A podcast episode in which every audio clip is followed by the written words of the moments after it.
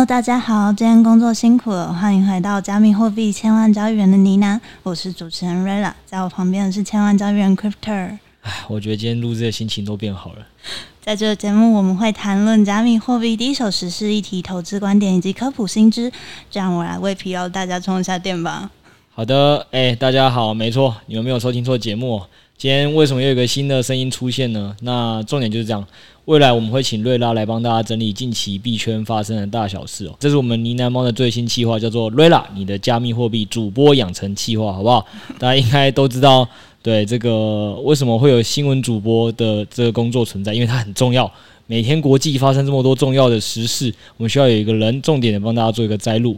然后重点是这个听新闻的过程还要轻松好听疗愈，那当然就是非我们家瑞拉莫属。我们现在还在试调整啦，就是让大家听完之后帮我们来去做一个评论，就说诶哪些要深，哪些要浅，然后我们再慢慢的调，好不好？就是把一步一步把瑞拉的播报养成你们想要听的内容，这样就 OK 了。那瑞拉，我们今天就开始吧。好，那在聊新闻之前哦，先关心大家有没有今天早上遇到这个情况。今天录制的时间是九月二十六号。那我们的赖群群友呢，在早上回报说，因为 FTX 更新之后，利率只剩下两趴哦，大家一阵崩溃。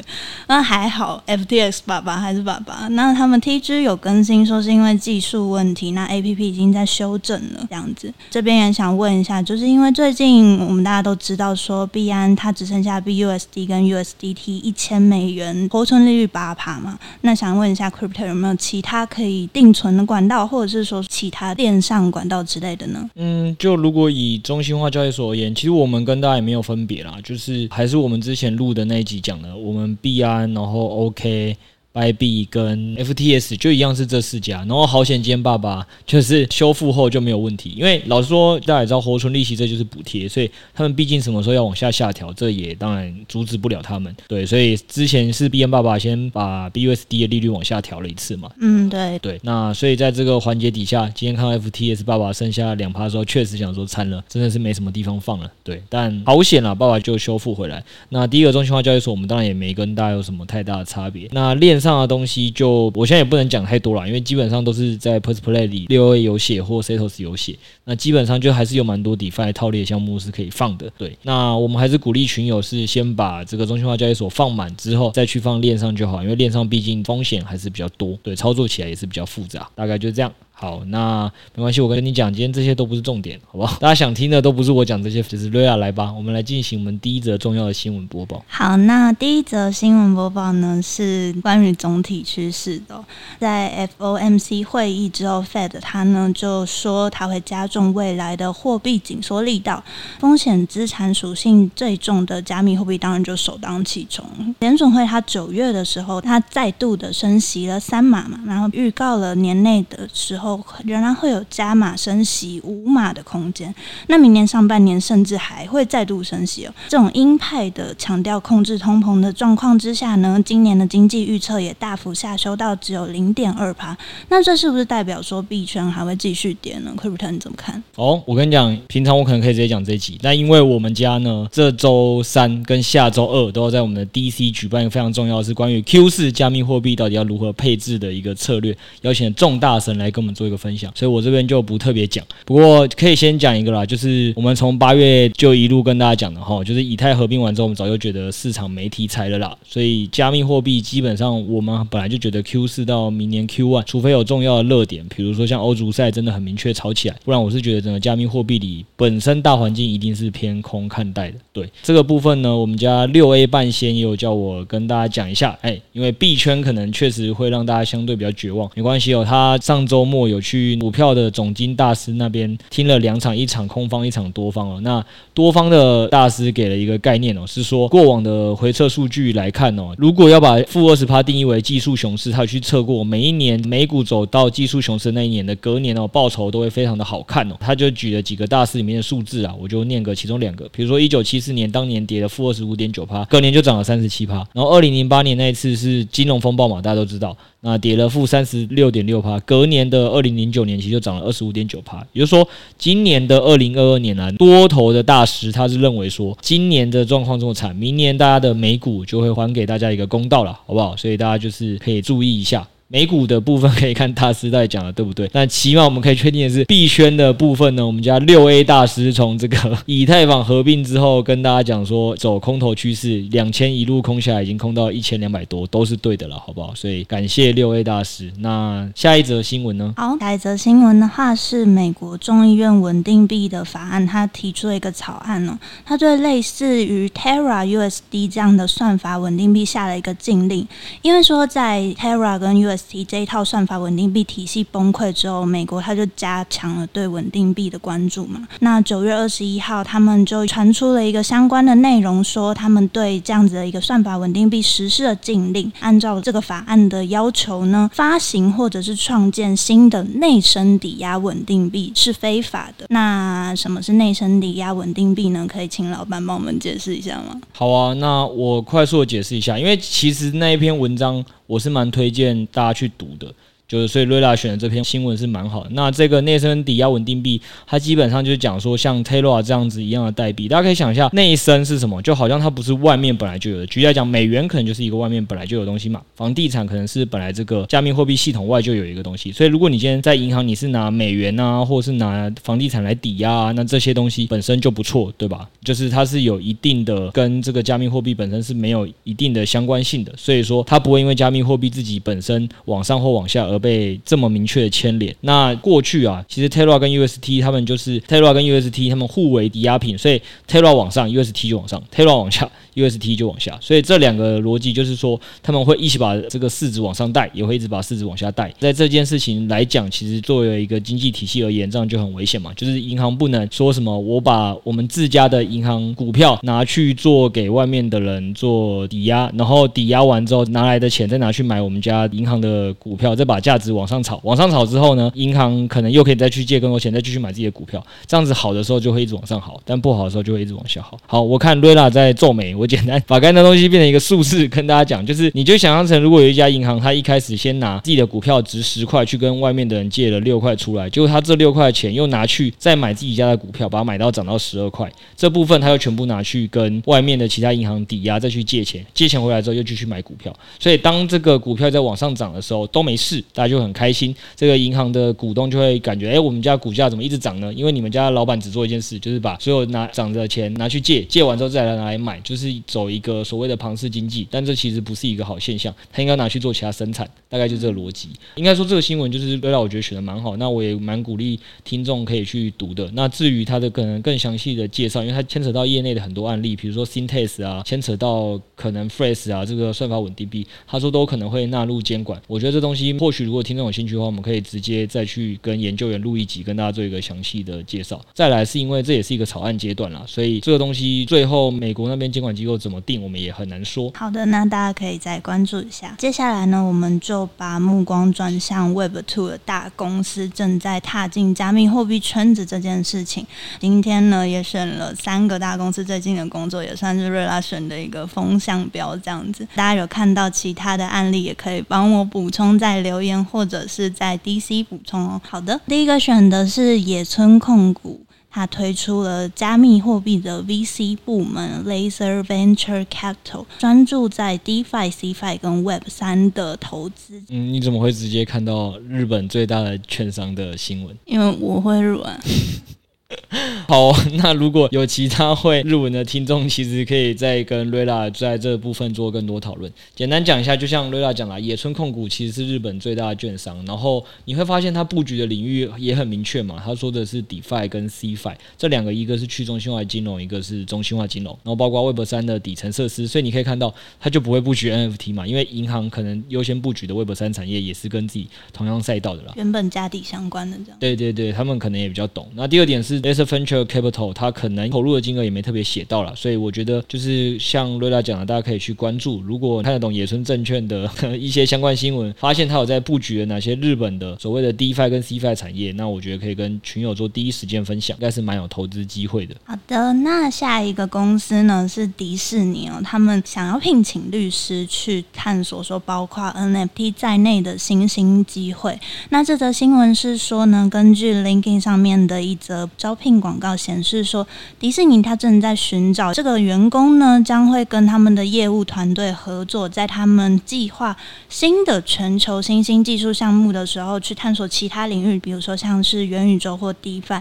那这个招募的这个广告还显示说，它需要协助对 NFT 区块链第三方市场和云提供商项目进行尽职的调查，然后并为这些项目谈判跟起草复杂的协议。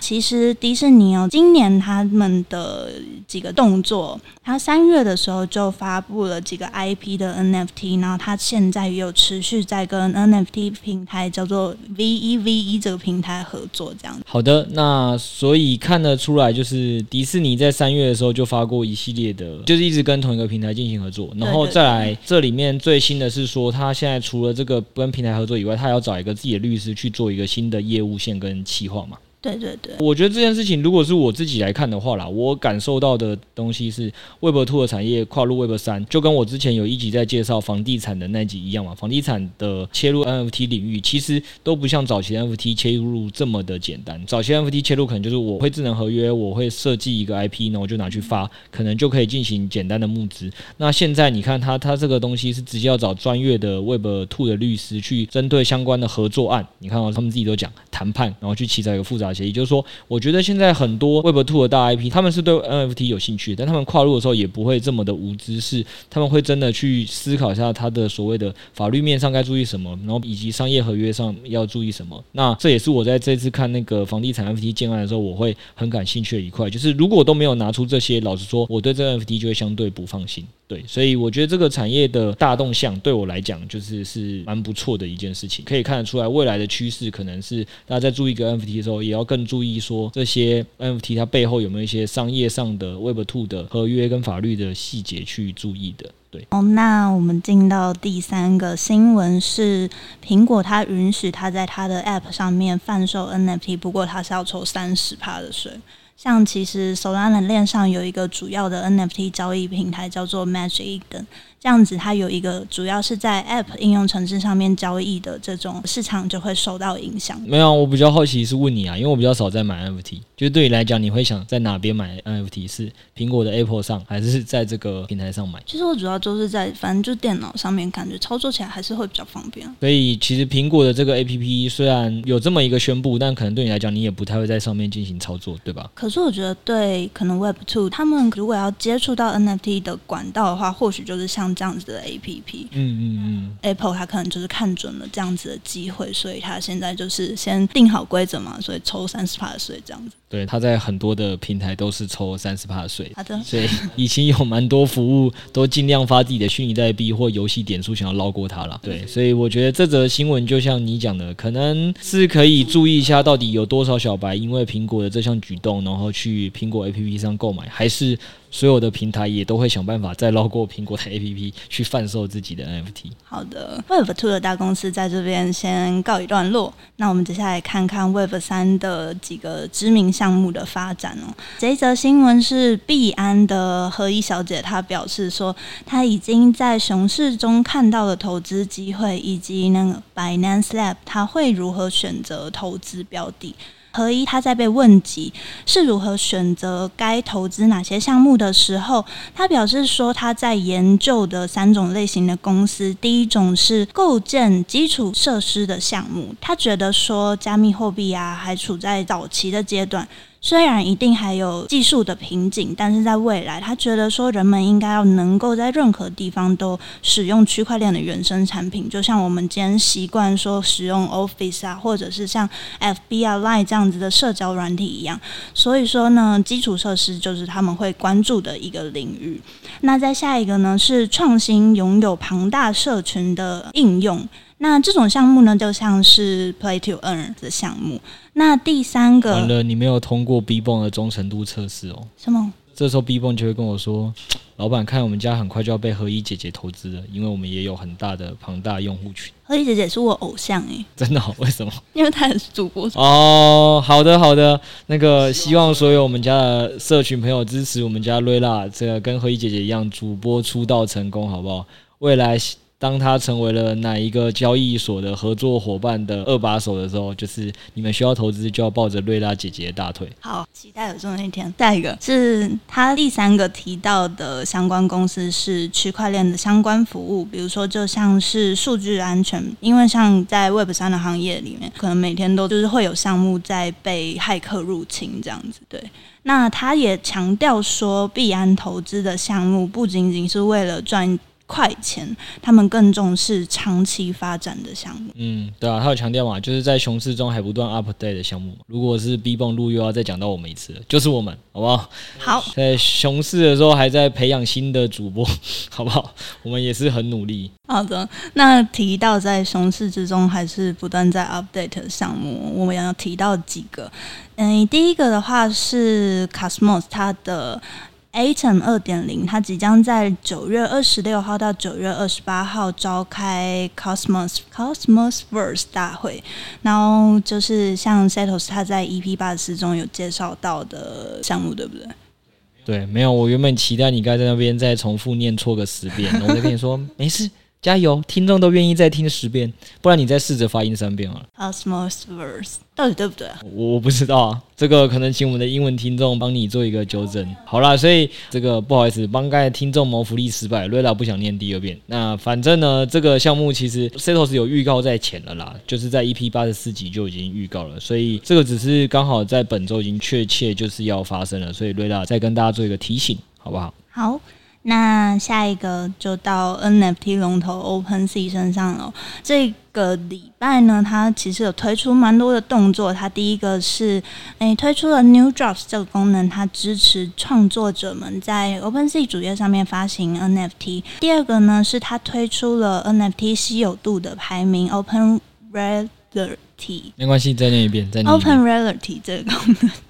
好，那下一个 OpenSea 呢？它与 NFT 数据平台，然后还有 Moonbird 母公司 Proof，它开发的一个 NFT 稀有度的开放标准。然后它想要去解决的是，因为现在有很多 NFT 稀有度的工具嘛，但他们算法没有统一，而且过程不透明的问题。稀有度排名的这个功能呢，是它是要项目方它开放之后，我们的这些用户才可以看到这样子。那第三个就是 OpenSea，它宣布说它支持 L2 的这个网络 Option。对，嗯，那 OpenSea 一口气宣布了这么多功能，你有被它感动吗？就是你有因此多去上网购物吗？不是啊，NFT 是想买就买的东西吗？没有，不一定啊，我怎么知道？搞不好你就是那个看到一个，哎，这个好可爱，我就买了。哦，我真的会看到一个好可爱的东西就买了。呃，那那你刚才还说 是想买就买的东西吗？那那那些你好可爱想收藏的东西，目前有为你赚钱吗？嗯，有的有了，好不好？主播都是这样，想买就买，买完还赚。好了，那所以这则新闻代你都挑了嘛？你挑完了，代表应该是你有感受到 OpenZ 的什么努力感动了你吗？我觉得他有一些生存压力啦，就是因为像我们最近社群也合作了蛮多个 NFT 的一些工具嘛，啊、然后可能就是他们对于稀有度，然后可能 offer、嗯。之类的这样子的功能，或者是说，像有的可以直接看到说，哎，比如说这个 NFT 项目有一些名人追踪了，那我可能就觉得，哦，他可能稍微有一点点信赖度，这样子都可以变成我们的一个判断的指标。但 OpenSea 它目前就是逐渐在加深它的一些新功能。嗯，对，就是所谓的生存压力。因为面对到了蛮多的平台的竞争，老实说，我觉得他已经雄霸一方的比我想象中还久了。因为 OpenSea 是一个非常赚钱的生意模式，应该没有人不知道。毕竟他做的是平台，所以平台当然也不是这么容易说你一定拿着资本或你拿着资源说我想取代它就可以取代它。但老实说，竞争对手也是少到让我有点惊讶。哦，真的吗？对啊，他的竞争对手。就是 LooksRare S2Y2 跟那个现在最近的 Element 而已啊，我觉得不算多诶、欸。这一门生意还有很大的市场可以开发，是吗？对啊，我觉得以现在来讲，真的真的还算蛮早期的。而且我们之前应该有一期研究报告，其实有做过类似的，就是但 OpenSea 有一个很大优势，是因为它也很快就进熊了啦，所以后面这些新的平台出来，就算功能比它多，但是可能因为没有在牛市的时候赚的跟 OpenSea 一样多钱，所以如果 NFT 现在不是市场真的很熊嘛，嗯。交易量比较低，对，跟收入很少。其他团队可能熬不过牛市再来的时候，但 OpenSea 可能有机会。所以他先抢占到了一个时代。嗯，所以我才说这就是更有趣的点，就是看会不会有机会。这几个现存的能不能活到下一轮牛，不太确定。但应该也有很多有钱的 Web2 的公司，如果有兴趣想跨入的话，是有机会来布局的。嗯，最后一个新闻呢是关于一个蓝筹专案 Azuki 的。那先前呢就有传出说，这个 Azuki 它的开发团队呢就在最新的融资之中，它募集了三千万美元。但其实官方没有证实啦。对，其实像是几个蓝筹，比如说像 Moonbird，它的发行商 Proof，它完成了五千万的融资。那 Doodles 它也获得了五千四百万美元的融资。那不用说 Clone 嘛，它背后是 Nike 爸爸。嗯，你不是刚参加 Clone 的聚会吗？对，蛮好玩的。蛮好玩的点是什么？就是吸引妹子的点有什么？吸引妹子的点吗？啊，没有，我帮我帮听众们问呢、啊。就是他们的整个社群确实是比我想象中的还要多妹子。哦，完了。看来可隆在我们这集播出后会多十只销售，还想说奇怪，我们最近做了什么营销吗？不是，因为我想是他们的可能创作者很多，他们像周边的生态能够参与的也更多。你觉得目测是几比几啊？大概三比七吗？哎、欸，大家不要觉得三比七听起来好像还没有很平衡。我给大家一个数据，就我们之前日不落有办过一场聚会，那一天反正大概来了三十几个男生吧，大概就是四个女生啦。然后来的顾问每个都纷纷表示说：“哎、欸，那个我们家社群这个活络度是不用加油，但是性别比好像是需要加油一下。”对对对，所以。第一个就是确实以我们社群观察显示，男女比极端失衡，然后对完毕的真的是男性占大多数了。那 M T 确实可能像你讲比较可爱，就会吸引比较多女生进来。对，有可能。好，那我继续说，就是 Azuki 它其实呢，在九月二十三跟十月十四的时候，他各有一个时间点，他们可能会更新他们的消息。那投资人原本期待的是说他们会宣布融资，但是九月二十三号宣布的是说他们。的世界观有更新，那就不太符合可能投资人期待的，所以价格有一点回调啊。Azuki 它从大概十六个以太，然后到现在低于十个以太。那 Azuki 它之前空投的 Beans 呢，它是从一点二以太到现在大概零点八以太左右。这个这个有一个有趣的点，就是像你讲，因为。我觉得一开始太多投资人有所期待啦，就是这件事情是因为阿苏 k i 他有一阵子有被人发现买了一些梗嘛，就那个日历上的日期，对对对，所以大家才会期待说，感觉应该是有个大事发生，不然买一个日期干嘛？然后。自己联想一下，说 Moonbird 或都斗都有陆陆续续在融资，所以感觉阿苏 k 应该也要，毕竟他已经是所剩的几个蓝筹之一了嘛。对，结果现在就是九二三完了之后，可能没有如大预期啦，但是他们也很会玩，反正他们买了两个日期，下一个日期是十月十四，所以听众其实听完我们这集上架的时间，你还有足够时间去思考，你要不要跟他去赌十月十四号那一波会不会发生什么事情？对，但是实质上是不知道会公布什么，但还是可以关注一下。那我们最后就。就讲一些比较轻松的新闻。呃，好啊，什么新闻？好，那大家不知道最近的就是在币圈的绩效如何？哦，这这是鞭尸吧？这不是新闻。好想问问 Crypto。哦，没有啊，就是有尼诺猫团队六 A 研究员跟亿万交易员 Josh，我想输实在是有点困难。How to lose 吗？对啊，因为一。这个想要做交易、想要投资币的时候，我就看看他们最近做哪些研究，问一下啊，我就可以操作了。然后我平常又放了大把的稳定币，就是今年人家不是有个迷因梗嘛，就是今年最赚钱的策略的交易员就是满手稳定币的。